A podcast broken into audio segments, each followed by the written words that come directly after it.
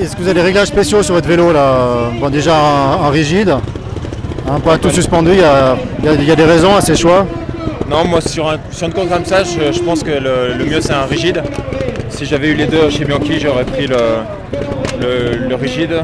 Maintenant, c'est un prototype euh, qui vient de qu'on vient de faire avec Bianchi il y a juste bah, la semaine dernière pour le championnat du monde en fait.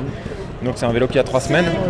Euh, ce qu'on fait, c'est qu'on met quand même euh, pas mal de pression. Je- Là, je mets euh, deux barres dans les, dans les pneus, avec aussi du liquide euh, dans les pneus en fait pour éviter. Ah, En les- tubeless alors Ouais, en tubeless. Deux barres. Deux barres, ouais. Pour vous c'est beaucoup. C'est pas mal, ouais. Ouais.